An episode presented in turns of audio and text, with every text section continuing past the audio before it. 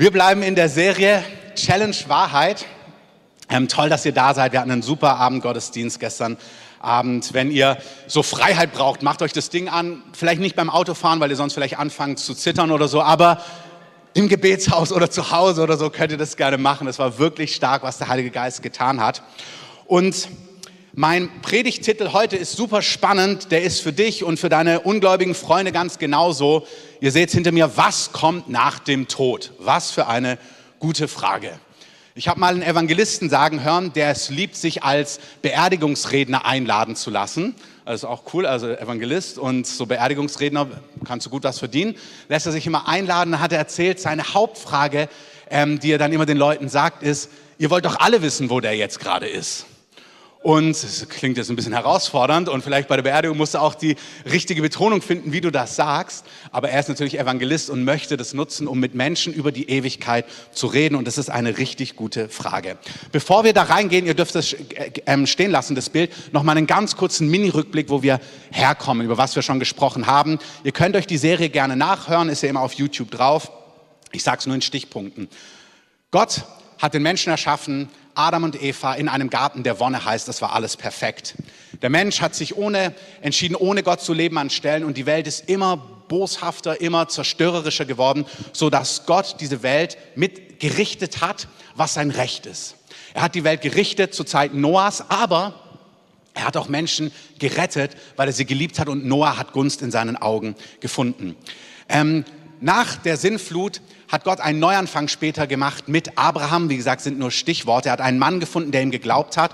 Und durch diesen Mann hat er gesagt, werde ich die ganze Erde segnen. Das ist natürlich durch seine Nachkommen geschehen, das jüdische Volk, aber Gott liebt auch ähm, die Araber und die Nachkommen Ismaels und so weiter und so fort. Aber er hat gesagt, durch diese Linie von Isaak, dort wird einer kommen aus deiner Familie. Und dieser eine Same, dein Same, der wird ein Segen für die ganze Welt werben. Und dieser Segen ist unser König Jesus. Amen. Und dann haben wir uns angeschaut, eine Predigt, jahrhundertalte Prophetien erfüllt.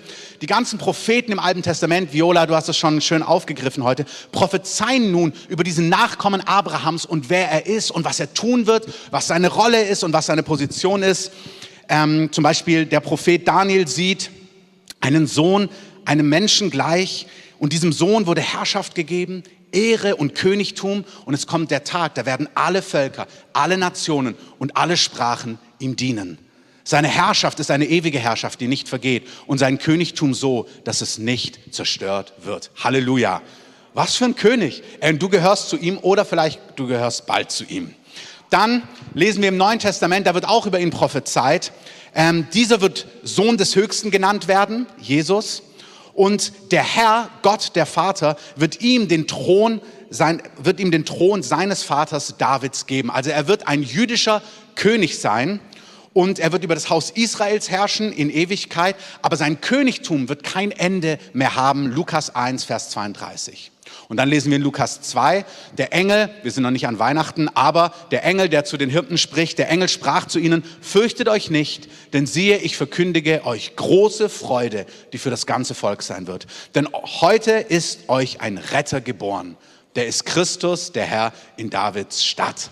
Wir singen jetzt nicht Stille Nacht, aber es ist eine richtig gute Sache. Wir hören von einem König und wir hören von einem Retter. Und Jesus ist beides. Und ich möchte nochmal daran erinnern, dass wir uns angeschaut haben, dass diese Sehnsucht, die wir Menschen haben, dass alles gut wird, dass Krieg aufhört, dass Gerechtigkeit kommt, dass einfach das, wo, wir, wo jeder Mensch spürt, boah, Dinge sind nicht in Ordnung. Diese Situation wird kommen, wenn dieser Jesus als König zurückkehren wird, seine Herrschaft auf Erden vollends antreten wird und alle Menschen ihm dienen oder eben ihm nicht dienen und dann die ähm, bezüglichen Konsequenzen tragen werden. Aber das, nach was wir uns sehnen, hat nur mit Jesus zu tun und seiner Herrschaft und seinem Königtum. Amen.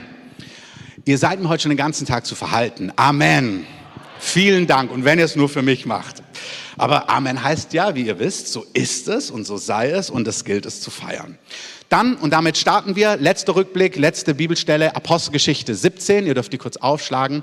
Wir haben uns das angeschaut, Jesus ist Herr, Jesus ist Retter und weil dem so ist und all das, was mit Gerechtigkeit, mit Liebe, mit Vollkommenheit zu tun hat, mit seiner Herrschaft und seinem Retten zu tun hat, ähm, zitiert, sagt Paulus in Apostelgeschichte 17, dass Gott die Zeiten der Unwissenheit übersehen hat. Das sagte damals in Athen. Er sagt, hey Leute, ihr wusstet's noch nicht? 2000 Jahre später stimmt es immer noch. Hey Berlin, du wusstest es noch nicht? Oder aus Sachsen-Coburg oder wo auch immer, wo auch immer du herkommst. Hey, du wusstest es noch nicht. Gott ist gnädig. Er wird die Zeiten der Unwissenheiten übersehen.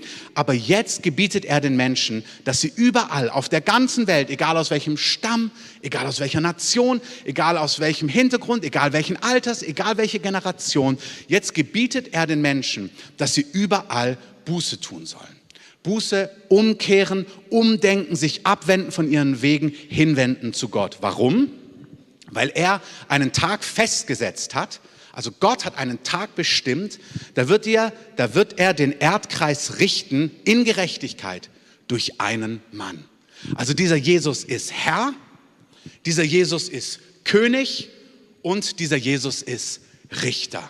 Er wird den ganzen Erdkreis richten durch einen Mann, den er dazu bestimmt hat und den, er hat auch allen den Beweis gegeben, dass es dieser Mann ist, weil er ihn auferweckt hat aus den Toten. Ich erinnere euch noch mal kurz, wenn ihr dort weiterlest, dann heißt es, manche spotteten und manche sagten, oh, darüber wollen wir mehr wissen. Und es ist heute genau das Gleiche. Unser Job ist es, Jesus zu bezeugen. Manche sagen, ah, so ein Quatsch. Und andere sagen, erzähl mir mehr. Und es ist so, immer mehr sagen, erzähl mir mehr, erzähl mir mehr. Amen. Meine Frau ist ja eine leidenschaftliche S-Bahn-Predigerin seit Jahren. Ähm, ich muss mich damit erstmal anfreunden. Und also einfach weil äh, Personen da unterschiedlich sind. Ich, ich bin in der S-Bahn immer, ich lese und ich bin immer schon herausgefordert, wenn mir auch jemand irgendwas verkaufen möchte dort so. Und deswegen, aber ich sehe das bei zig Leuten, die in Flugzeugen und so weiter und so fort predigen. Und was meine Frau gesagt hat, ist in den letzten zwei, drei Jahren, Seit Corona ist eine Offenheit da wie nie zuvor. Letztens hat sie gepredigt, dann kam der Schaffner, weil sie im ersten Waggon war, oder der Lokführer und hat gesagt, äh, was machen Sie denn da? Und dann hat sie gesagt, naja, ich gebe den Leuten Hoffnung. Ich erzähle ihnen also von Hoffnung, von Liebe und so weiter. Und dann guckt er so und guckt in den Zug rein und sagt, na gut, also wollen Sie das? Und dann haben die Leute gesagt, ja. Und dann haben sie gesagt, gut, dann predigen sie weiter. Und das ist doch echt cool. Und es gibt auch mal Leute, die das nicht mögen, aber es gibt so viele Leute, die teilweise mit aussteigen und sagen, ich möchte mehr wissen. Hey, ist die beste Zeit von Jesus zu erzählen. Amen. Also, wenn man diese Stelle so nimmt, ihr dürft sie noch mal hinter mir ähm, hinbeamen. Es ist so interessant. Er sagt, es kommt der Tag, da werde ich die Welt richten und irgendwie, und deswegen gebiete ich euch, ich befehle euch, lasst euch retten. Das ist irgendwie auch sympathisch. Also, ich gebiete euch, lasst euch was Gutes tun. Ich befehle dir, lass dich segnen. Das ist eigentlich die Aussage. Ich befehle dir, kehre um zu Gott, weil er es gut mit dir meint. Amen. Gucken wir uns das mal vom Wort Gottes an. Oh yes, die englische Übersetzung, fünf Sekunden später. Amen. Ehrfurcht tut gut, so heißt mein erster Punkt. Ehrfurcht tut gut. Sprüche 9, Vers 10, die Furcht des Herrn ist der Anfang der Weisheit. Es ist nicht das Ende der Weisheit, aber es ist ein guter Anfang, es ist eine gute Grundlage, Ehrfurcht zu haben. Und hier sind zwei Bibelstellen, ihr darfst es nochmal wegmachen, ihr dürft sie gleich aufschlagen, ich bringe euch da erstmal mit hin. Ähm, wir haben gerade gelesen, Apostelgeschichte 17, es kommt ein Tag, da wird Gott die ganze Erde richten. Und ich muss euch ehrlich sagen, mich macht das, wenn ich sowas höre, so also richten, beurteilen. Da wird geschaut, wie sieht es denn wirklich aus. Da wird mal alles so wie TÜV. Kennt das jemand? Also, also ich werde bei sowas nervös. Selbst bei so einem neuen Auto, so beim TÜV, dieses Gefühl, wenn er überall drauf klopft und so und schaut, ob es gut ist. Also ich spüre da schon beim TÜV, dass ich nervös bin. Ich bin auch beim Abi nervös gewesen. Ich bin sogar für andere nervös. Ich weiß nicht, ob ihr The Voice kennt. Ich bin immer nervös, wenn die Leute singen. Und denke ich, man, drück doch, Mann. Ähm, gut, manchmal denke ich mir auch, drück nicht. Also, oder ich verstehe, warum sie nicht gedrückt haben. Aber manchmal denke ich mir, wieso drückt ihr eigentlich nicht? Und da werde ich nervös.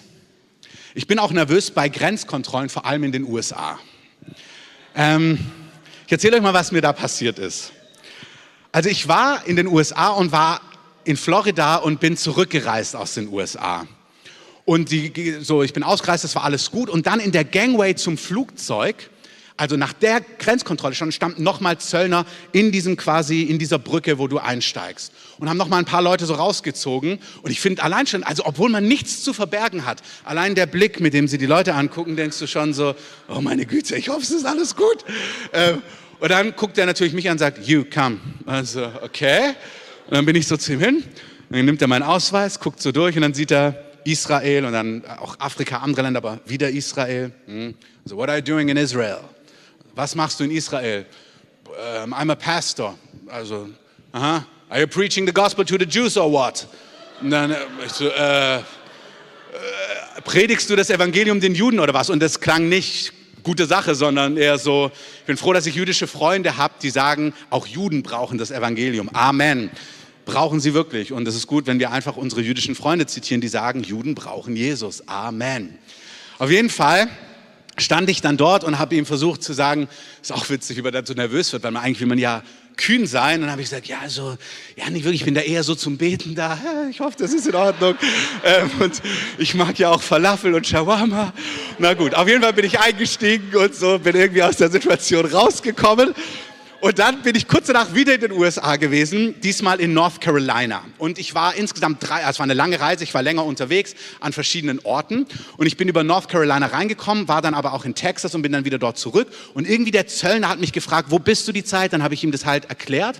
Und ich wollte zurück nach North Carolina, weil dort eine Konferenz war. Da war so eine Bewegung vom Heiligen Geist. Und deswegen war klar, ich komme nochmal zurück. Und dann fragte er mich, why are you coming back to North Carolina?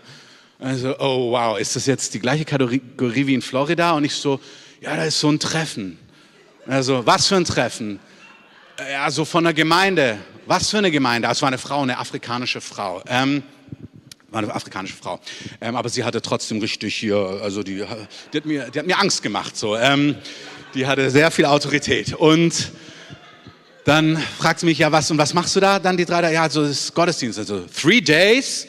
Und so, ja, also es ist halt so eine Art Konferenz und so. Und dann sagt sie, is there a, a revival? Und ich sage, ja, also, ja, nein, was willst du hören? Welche Antwort ist jetzt richtig? Ähm, ja, vielleicht oder nein? Sage, ja, ja, kind of so. Und dann sagt sie, young man, never be ashamed of Jesus.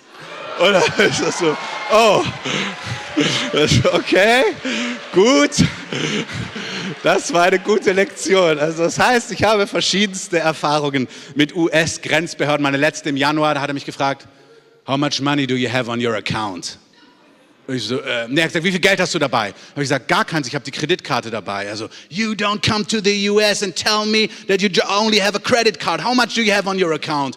Ähm, Daniel stand daneben, ähm, so hoffentlich fragt er mich nicht. Ähm, gut, wir sind im Endeffekt eingereist und zwar alles gut. Also, ihr versteht, was ich sagen will. Das kann einen schon nervös machen. Es kommt der Tag, da steht jeder Mensch vor dem Gott, der Himmel und Erde gemacht hat. Jeder.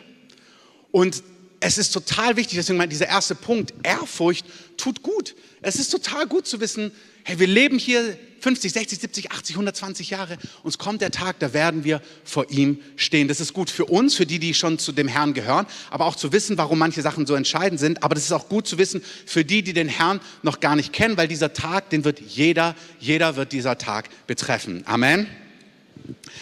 Ähm, wenn ich das so sage, dann habe ich manchmal das Gefühl, wenn es so um ernste Themen geht, dass Leute sagen, hey Brother, ähm, unser Daddy liebt uns alle. Und dann merke ich, ey, absolut. Unser Papa im Himmel liebt uns alle. Und dann sagen, sind die Leute begeistert und wir sind auf dem Schoß vom Papa und der liebt uns. Und mir, ja, das stimmt, absolut. Also der Geist des Herrn, in dem rufen wir Abba Vater. Amen. Und es ist so gut, dass wir gegründet sind in der Liebe Gottes. Amen zu leise. Es ist gut, dass wir gegründet sind in der Liebe Gottes. Amen. Aber es gibt auch so andere Bibelstellen und die zwei habe ich euch mal nur so einen kleinen Ausschnitt mitgebracht, diese Philippa-Stelle. Lest erstmal nur die Philippa. Daher, meine Geliebten, wie ihr alle Zeit gehorsam gewesen seid, nicht nur in meiner Gegenwart, sondern jetzt noch viel mehr in meiner Abwesenheit, sagt Paulus, bewirkt eure Rettung mit Furcht und Zittern. Denkst du, hä, warum? Ich dachte, aus Gnade gerettet, ist doch alles gut. Ja, absolut. Also das ist gut, dann, aber, aber was dann? Gut, gute Frage. Die Serie geht ja noch eine Zeit lang. Aber er sagte, bewirkt dein, deine Rettung mit Furcht und Zitter, in Ehrfurcht. Das ist nichts Billiges. Die nächste Stelle gehen wir jetzt nicht groß drauf ein, aber ist auch interessant. Hebräer 13, gehorcht, also lasst sie mal kurz stehen. Ich lese euch erstmal in der Elberfelder vor. In der Elberfelder, da heißt es, Ähm, gehorcht und fügt euch, klingt ein bisschen krasser, gehorcht und fügt euch euren Führern, ist für Deutschland auch nicht das beste Wort unbedingt. Gehorcht und fügt euch euren Führern, denn sie wachen über eure Seele als solche, die Rechenschaft geben werden, damit sie dies mit Freuden tun und, nichts mit Seuf und nicht mit Seufzen. Denn dies wäre nicht nützlich für euch. Schreibt an eine Gemeinde. Ich sag's nochmal. Also, stell mal vor, wir würden so einen Brief kriegen. Gehorcht und fügt euch euren Führern, denn sie wachen über eure Seele als solche, die Rechenschaft geben werden. Und sie sollen diese Rechenschaft mit Freuden abgeben über euch ähm, und nicht mit Seufzen, denn wäre für euch als Gemeinde nicht nützlich. Kennt ihr das? Dann guckt man in der Kuschelübersetzung, dann gibt es ja die anderen Übersetzungen, gucken wir mal, ob das nur im Elber, in der Elberfelde so krass klingt. Da habe ich die gute Nachricht Bibel geholt und die klingt fast so. Gehorcht euren Gemeindeleitern und folgt ihren Anweisungen. Da habe ich mir gedacht, oh, warte mal, die poste ich und dann überlege ich mir, was ich euch heute sage. Gehorcht euren Gemeindeleitern, sagt der Hebräerbrief, und folgt ihren Anweisungen. Hm. Ihre Aufgabe ist es, über euch zu wachen und sie werden über ihren Dienst Rechenschaft geben müssen. Das gilt in beide Richtungen. Ich werde Rechenschaft abgeben, wir als Gemeindeleitung, wir als Verantwortungsträger, auch auf anderen Ebenen, wir werden Rechenschaft abgeben, ob wir unseren Dienst treu gemacht haben, wahrhaftig, ehrlich, gottgemäß. Das ist eine gute Sache, dass Gott diese Dinge nicht ähm, ignoriert.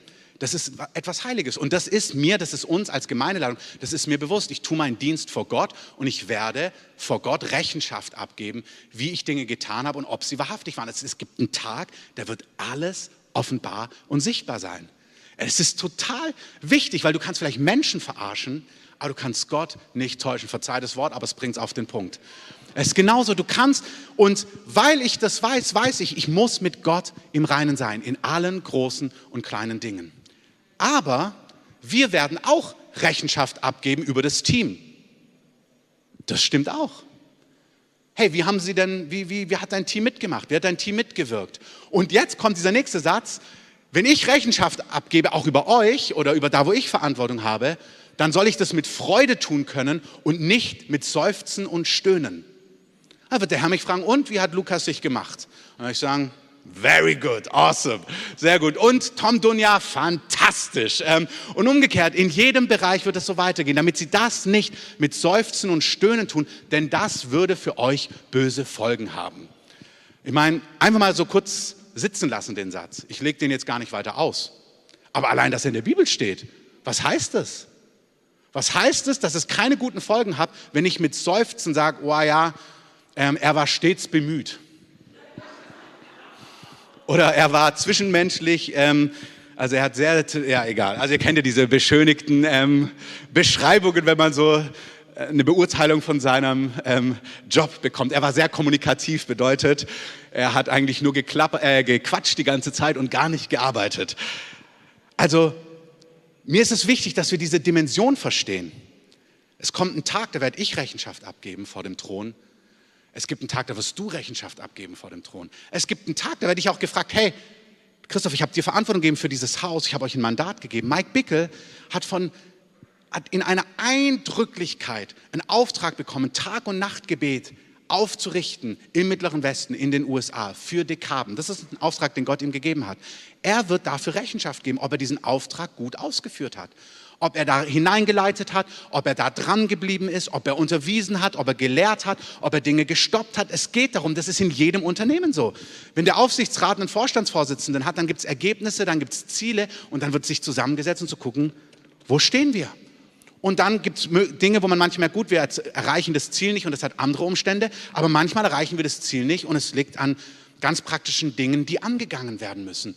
Und Gott sagt auch, hey, unser Leben ist nicht einfach nur, oh, pimp my life up, Jesus, sondern, hey, du wirst gerettet und du wirst gerettet mit einer Absicht und dein Leben zählt und es gibt Bücher und in diese Bücher werden Dinge hineingeschrieben, sagt das Wort Gottes, Maleachi, da war ein Buch, da waren Leute, die haben gesagt, ach, es lohnt sich gar nicht, Gott zu dienen.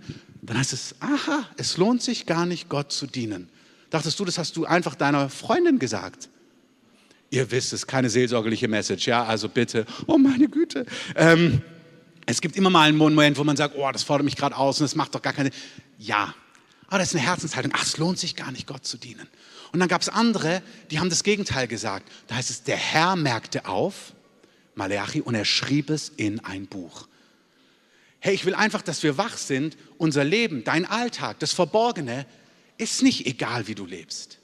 Es ist nicht egal, es ist nicht gleichgültig. Es interessiert jemand. Das ist total gut in beide Richtungen. Er kümmert sich nämlich auch um dich. Weißt du, manchmal denken wir in unseren Nöten, in unseren Ängsten, in unseren Katastrophen, ach, das kriegt er auch nicht mit. Das kriegt er auch mit. Das ist die gute Nachricht. Es fällt kein Haar von deinem Haupt, ohne dass er es mitbekommt. Amen. Sogar die Blumen, die heute blühen und morgen vergehen, hey, die sind herrlicher gekleidet als wir. Gott sagt, hey, wie viel mehr werde ich mich um euch kümmern? Amen.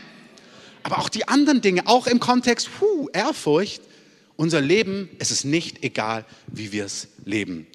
Amen. Merkst du was? Ich hoffe es. Da kommt ein Tag, den er festgesetzt hat, der würde den ganzen Erdkreis richten durch einen Mann. Eine Anweisung gebe ich euch, okay? Hört auf eure Gemeindeleiter und folgt ihren Anweisungen. Biblisch. Ich finde es echt stark, wenn wir pünktlich gemeinsam den Gottesdienst starten. Justiert das doch nach. Es gibt so eine App, da kannst du gucken, wann die Bahn ankommt. Die rechnet sogar noch den Fußweg mit ein.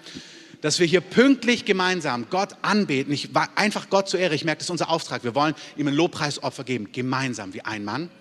Und noch lieber, auch wenn du keinen Dienst hast, das hört in aller Freiheit, ich kenne und frisches Kind und Nachtschicht und dieses und mal platt und müde und Geschäftsreise, alles gut. Aber so grundsätzlich so eine Willkommensatmosphäre, wenn wir hier gegen zehn sind, macht einen Unterschied. Und was bewegt mich daran? Es bewegt mich daran, dass wir connecten und die Zeit nutzen, aber es bewegt mich wirklich vor allem für die, die unsere Gäste sind, Jesus noch nicht kennen und hier reinkommen in eine Atmosphäre, wo Menschen willkommen geheißen werden. Und ich möchte, dass wir das gemeinsam gestalten. Amen. So. Und ich sage mal nur so, ich möchte nicht mit Seufzen irgendwie hier meinen Bericht abgeben müssen. Gut. Ähm, eine Bibelstelle noch, nur damit ihr mal merkt, wow. Ich habe überlegt, ob ich eine Firma mache mit so neuen, also Top 10 Kühlschrankmagneten, mal mit anderen Sprüchen, zum Beispiel mit dem hier. Denn wir kennen den, der gesagt hat, mein ist die Rache, ich will vergelten und wiederum, der Herr wird sein Volk richten. Es ist furchtbar, in die Hände des lebendigen Gottes zu fallen. So die Top 10 Kühlschrankmagneten. Also was für ein Satz. Neues Testament. Du kannst dir den Kontext durchlesen. Lest dir mal den Kontext durch, um was es davor geht. So. Tut euer Zusammenkommen nicht versäumen. Steht da. Umso mehr ihr den Tag herannahen seht. Steht da. Wow. Ich habe dann in der Kuschelübersetzung nachgeschaut, da steht nicht furchtbar, sondern schrecklich. Also ist auch nicht wirklich besser. Äh, es ist schrecklich, in die Hand des lebendigen Gottes zu fallen. Okay, wenn man das hört, letztens hat ein Freund von mir, der Stefan vom ICF, gesagt, er, sein Ziel ist eigentlich, dass die Leute immer so mit einem guten Gefühl aus dem Gottesdienst rausgehen. Äh, das verstehe ich total. Deswegen habe ich noch einen zweiten Punkt mitgebracht. Punkt B. Wow, verstehst du, wie süß dieser Ruf ist? Wir haben es mit einem heiligen Gott zu tun, der die Erde richten wird eines Tages. Die, die ihn nicht kennen, aber auch wir werden vor ihm stehen und für unser Leben Rechenschaft abgeben. In Apostelgeschichte 2, was für ein süßer Ruf. Lasst euch retten. Lasst euch retten vor dem Strafgericht, das über diese verdorbene Generation hereinbrechen wird. Ist jetzt nicht die seeker, most seeker-friendliest Predigt, aber die Frucht ist stark. Viele nahmen seine Botschaft an und ließen sich taufen. Lasst euch retten vor dem Strafgericht, das über diese verdorbene Generation hereinbrechen wird. Es wird ein Strafgericht über diese Welt hineinbrechen. Das ist, was das Wort Gottes sagt. Ob du das magst oder das nicht magst, das ist einfach so. Und Gott als gerechter Richter sagt, nein, es ist rechtens, weil ich werde alles wegtun, was Liebe verhindert. Alles, was nicht Liebe will, alles, was nicht Licht will, werde ich richten. Aber sein Herz ist nicht, ich will richten, sein Herz ist, ich will retten. Wir müssen das einfach zusammenkriegen. Und ich weiß, ich habe es oft gesagt, aber es macht nur Sinn, du kannst, du willst retten, retten, retten, retten, retten. Und wer nicht gerettet werden will, dann ist nicht, okay, dann bleibst du halt böse und zerstörerisch, dann ist und weg jetzt. Und das ist gut, dass Gott so ist. Aber sein Ruf ist, lasst euch retten. Lasst euch retten vor dem Strafgericht. Nächste Stelle, 1. Thessaloniker, starke Stelle. Denn sie selbst erzählen von uns, also die Gemeinde da sagt, ey, es ist echt cool. Also er sagt, diese eine Gemeinde berichtet, wie, wie, wie ihr sie willkommen geheißen habt. Das ist so der Kontext. Toll, dass ihr einfach so gastfreundlich wart. Und sie haben auch davon berichtet, wie ihr euch von den Götzen zu Gott bekehrt habt, dem lebendigen, wahren Gott zu dienen. Und jetzt erwartet ihr, Vers 10, seinen Sohn aus den Himmeln, den er aus den Toten auferweckt hat. Welcher? Jesus, der uns rettet vor dem kommenden Zorn. Weißt du, das Evangelium leuchtet nur hell, wenn du verstehst, vor was du gerettet bist. Wenn du denkst, ich habe gar kein Problem, wer braucht da eine Lösung? Dann ist es wie so ein billiges, so eine billige Werbung. Ja, der eine nimmt es, der andere nimmt es nicht. Aber hey, es kommt ein Tag, da wird er die ganze Welt richten und er wird sie richten, beurteilen, aber er wird sie auch richten, strafen. Er wird seinen Zorn ausgießen über diese Erde. Und er sagt, aber hey, mein Herz ist, ich will euch alle retten, weil hey, hier keiner hätte die Rettung verdient. Da ist kein Gerechter. Keiner steht an diesem Tag gut da. Rettung und Gnade wird dir geschenkt. Amen. Und die Einladung ist für jeden, lass dich retten. Komm nach Hause, lass dir deine Schuld vergeben. Mich berührt es immer, ähm, bei Corona haben wir das gesehen. Hätte dir jemand 2019 gesagt, ich habe einen Wirkstoff gegen Corona. Pff, gut, es gibt so viel Coronaviren, kümmert, kümmert niemand, will niemand haben. Wenn du plötzlich die Not siehst, dann wird es attraktiv. Was hast du nochmal gesagt? Ich wollte nochmal anrufen. Was hast du mir letztes Jahr angeboten? Plötzlich wird es interessant. Und das ist wichtig. Wie gesagt, es gibt viele Facetten vom Evangelium. Herr Jesus, der Heiler, der Liebhaber, der Tröster, stimmt auch alles. Aber auch der Retter vor dem kommenden Zorn. Amen. Okay, wir kommen so in die, ins letzte Viertel. Er rettet uns vor dem kommenden Zorn. Da stellt sich doch zwingendermaßen die Frage an alle, die das das erste Mal hören, aber auch uns, dass wir den Leuten klar machen können, weil es bringt ja nichts, wenn du sagst, boah, das Telefon kann alles Mögliche und du kannst da ganz tolle Sachen mitmachen. Dann willst du ja auch wissen, ja, wie denn? Wie funktioniert das? Wie wird man denn gerettet? Gute Frage. Gut, dass du gefragt hast. Ihr dürft weiterblättern. Römer 10, eine der schönsten Stellen. Auch hier in der Gute Nachricht Übersetzung. Wenn du mit deinem Mund bekennst, Jesus ist der Herr. Und wenn du in deinem Herzen glaubst, dass Gott ihn von den Toten auferweckt hat, dann werdet ihr gerettet. Okay, haltet mal kurz inne. Wir reden hier von der Ewigkeit. Wir reden davon, dass wir vor dem lebendigen Gott stehen werden, der die Liebe ist, der vollkommen ist, der gerecht ist.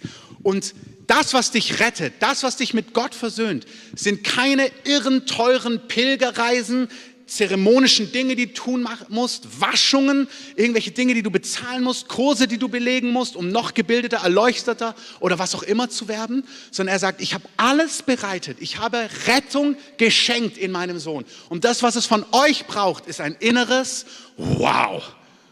Ich brauche Rettung, ich will Rettung, ich gehe dem nach, was ich in meinem Herzen spüre und ich bekenne es mit meinem Mund. Das ist im Verhältnis, passt das gar nicht zusammen.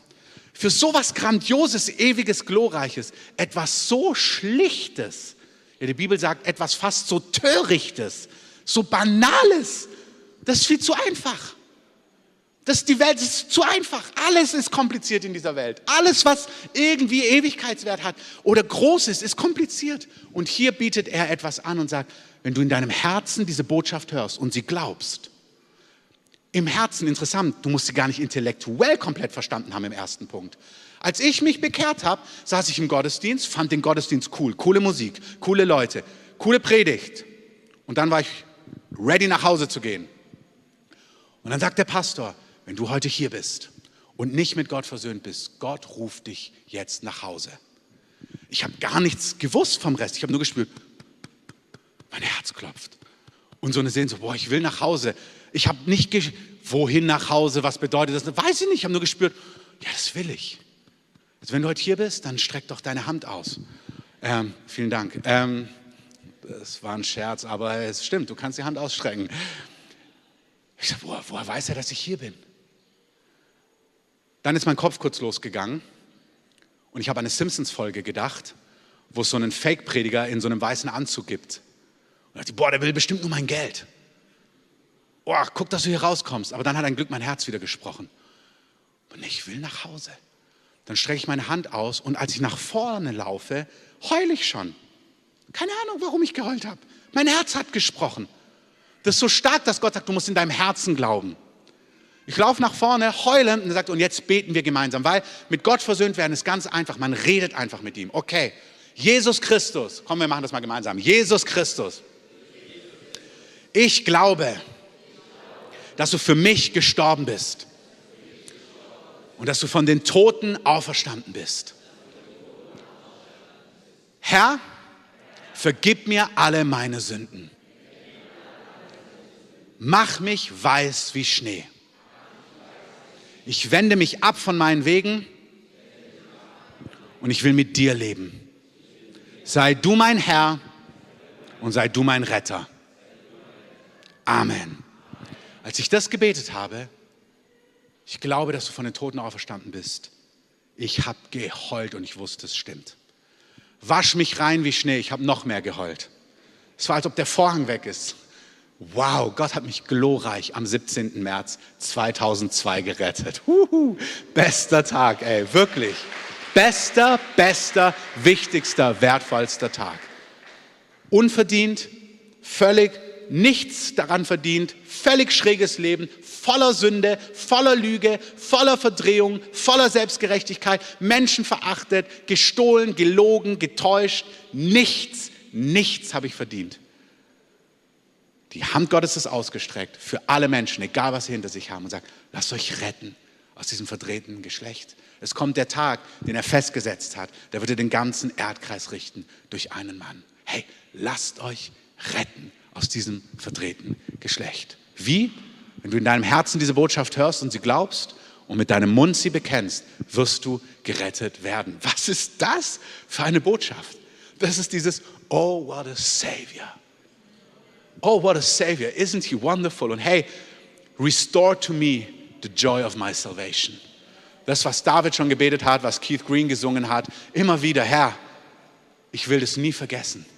Was für ein Privileg. Hey, wenn wir sonst nichts hätten, du hast die Ewigkeit vor dir. Und es kommt der Tag, da stehst du vor Gott. Das ist nämlich jetzt fast forward. Es kommt der Tag, da stehen wir vor Gott. Und dann werden Bücher geöffnet, sagt das Wort Gottes. Es kommt der Tag, da werden Bücher geöffnet. Wir gucken uns die gleich an. Give me, let me think. Ich sage euch das nur, wir lesen die Stellen nicht durch, ihr habt sie im Skript, schlag mal, geh mal eine weiter.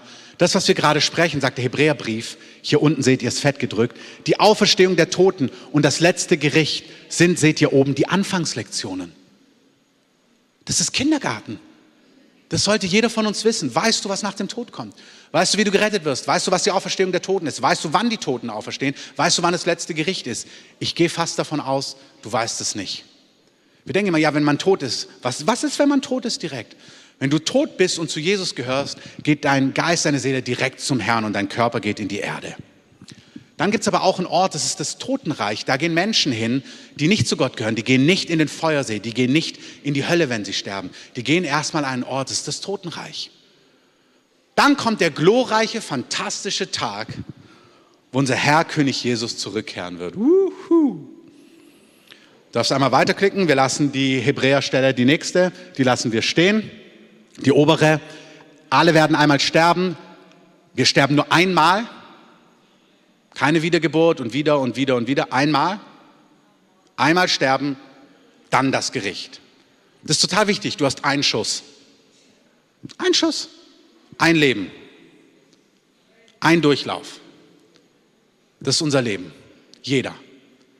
Was machst du mit diesem Leben? Das hat mit der Ewigkeit zu tun, im Sinn von, wo gehst du hin? Ist die Frage, wo gehst du hin? Und es hat damit zu tun, wie setzt du es ein? Was machst du mit deiner Kraft, mit deiner Energie? Wie lebst du im Verborgenen? Was lebst du hinter verschlossenen Türen? Wie dumm, zehn Jahre irgendwas zu leben hinter verschlossenen Türen und es nicht aufzuräumen. Es kommt ein Tag, da wird alles Licht. Wie gut, dass es Gnade gibt. Wie gut, dass es Gnade gibt, auch für seine Kinder. Amen. Wirklich. Aber es sollte uns zeigen, wow, ein Schuss, ein Durchlauf, der Tag kommt, get your life in order. Wirklich. Oh, das klingt aber hart. Amen, genauso. Oh, das macht mir Druck. Gut so. Ähm, ich hoffe, du hast eine Live-Group mit sehr pastoralen Leuten, die dich küssen und für dich beten. Aber es ist wirklich genauso. Das ist gut, das ist gut, das ist wirklich gut. Das ist wie bei einer Prüfung, wie bei einer Klassenarbeit, wie beim TÜV, wie bei der US-Grenzkontrolle. Es ist total gut, dass es dich nervös macht. Amen. Einmal leben, dann das Gericht. Wo gehst du hin, ist die eine Frage. Und was bringst du, ist die andere Frage. Unser ganzes Leben wird in ein Gericht über alles Verborgene kommen. Das gucken wir uns heute nicht an, das Gericht der Gläubigen. Wir gucken nur zum Abschluss die erste Frage an. Wo gehst du hin? Entscheidend für die Frage, wo du hingehst, ist dieser Vers, den wir hier sehen. Wenn jemand nicht geschrieben gefunden wurde in dem Buch des Lebens, dann wurde er in den Feuersee geworfen.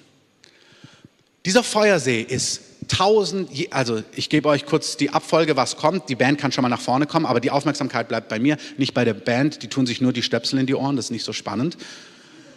Also bleibt bei mir. Der Fahrplan für die nächsten Jahre ist folgendes.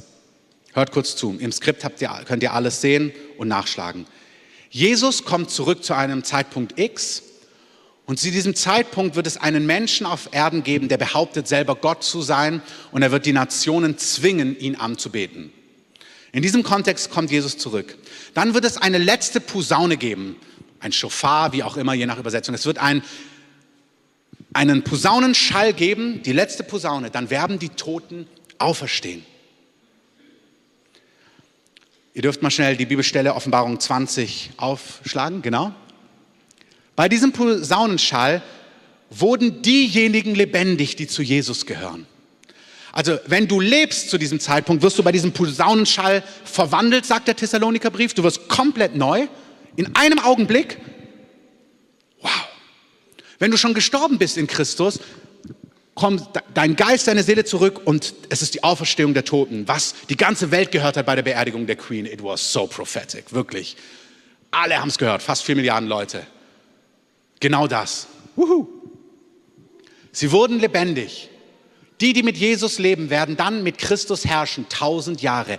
Alle anderen Toten werden zu diesem Zeitpunkt erstmal nicht lebendig. Alle, die nicht bei Gott sind, die nicht mit Gott gelebt haben, die zu diesem Zeitpunkt, man könnte mehr zu sagen, werden erstmal nicht lebendig. Bis die tausend Jahre vollendet waren.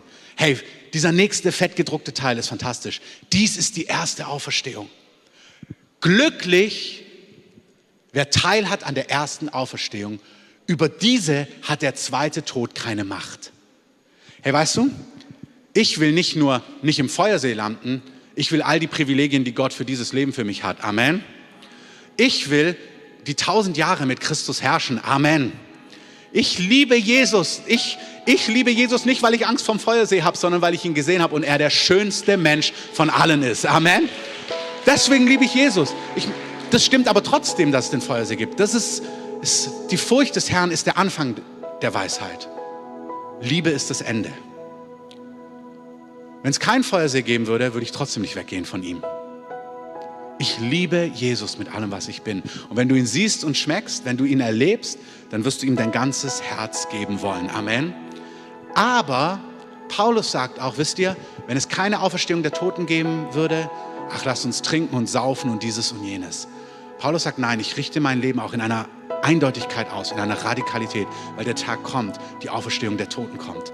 Es kommt der Tag, wo wir vor Gott stehen. Und das ist ein gutes Korrektiv in unserer Leidenschaft für Jesus. Das ist gut in den Momenten, wo du die Leidenschaft nicht so spürst und sagst, Finger weg, andere Richtung. Dranbleiben, überwinden, treu sein.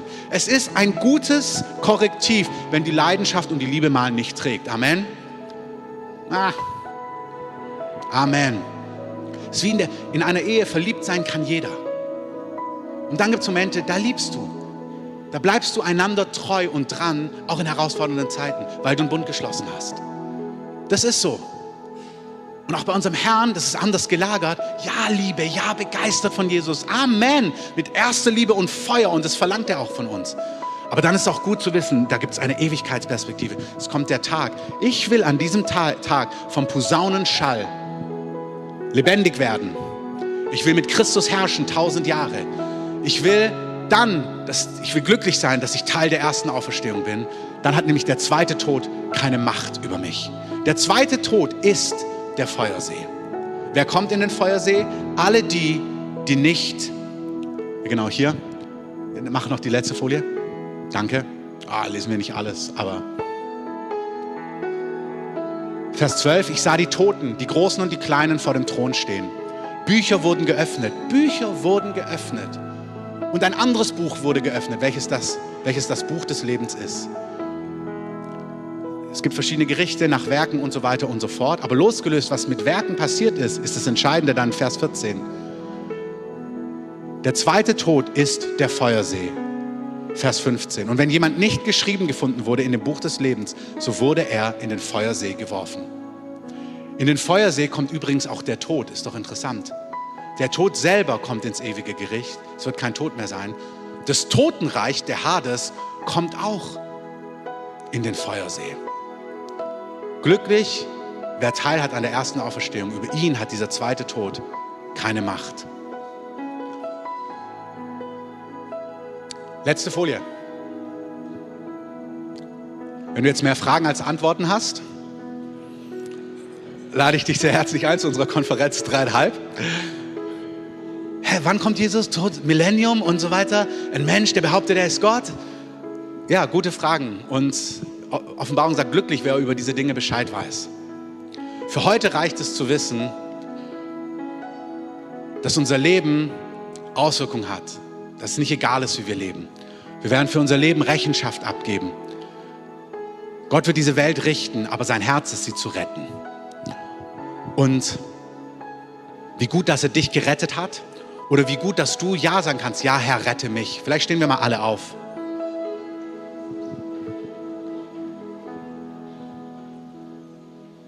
Ist doch gut, das für sich nochmal festzumachen, oder? Nicht, weil es wackelig ist, ich kenne Leute, die sind bei jedem Altarruf für die ersten zwei Jahre immer vorgelaufen. Oh ja, rette mich, rette mich. Wenn du das von ganzem Herzen schon entschieden hast, bist du gerettet. Aber halte doch inne mal kurz. Lebst du dein Leben in dieser Art und Weise? Ist dir das klar? Steht die Entscheidung? Weißt du, dass du ewiges Leben hast, weil er für dich bezahlt hat? Nicht aufgrund deiner Gerechtigkeit, nicht aufgrund deiner Werke, nicht aufgrund von Pilgerreisen, nicht weil du Teil einer Groß- oder Klein- oder Freikirche bist. Nichts von all dem. Ewiges Leben bekommt derjenige, der sein Vertrauen auf den Gekreuzigten setzt. Der weiß, ja, es gibt Schuld in meinem Leben. Gott ist Mensch geworden. Er hat meine Schuld auf sich geladen am Kreuz, aber er ist auch von den Toten auferstanden. Ich glaube das in meinem Herzen. Ich bekenne das mit meinem Mund. Vielleicht machen wir die Augen für einen Augenblick zu. Jeder macht die Augen zu. Wenn du diese Entscheidung noch nie getroffen hast, auch am Livestream, aber auch hier in der Halle, und du merkst doch, ich möchte mich mit Gott versöhnen, dann streck doch einfach deine Hand einfach mal nach oben. Auch wenn du dir nicht sicher bist, ob du einfach mit Gott versöhnt bist, streck einfach deine Hand nach oben. Das ist ein Bekennen vor Menschen. Vielen Dank. Einfach nach oben. Einfach die Hand nach oben. Vielen Dank. haltet sie oben für einen Augenblick. Vielen Dank. Danke, Herr. Danke, Herr. Danke, Herr. Wenn du noch da bist, haltet sie kurz oben. Ich sehe lass sie noch oben. Wenn noch jemand da ist, streck einfach deine Hand auf, sag, Herr, rette mich, vergib mir meine Schuld. Wir haben das vorhin schon gebetet, aber wir sagen das nochmal. Jesus, danke, dass du für mich gestorben bist. Danke, dass du meine Sünden auf dich geladen hast. Ich brauche Vergebung. Vergib mir all meine Schuld alles, was dich entehrt hat. Alles, was dir nicht Ehre gebracht hat. Und die Tatsache, dass ich ohne dich gelebt habe. Ich glaube, dass du von den Toten auferstanden bist und ich gebe dir mein Leben. Ich folge dir nach. Zeig mir, was dir wichtig ist. Zeig mir, wie dieses Leben funktioniert. Und ich möchte dir zur Ehre leben. Wasch mich ab. Mach alles neu. Schenk mir ein neues Leben.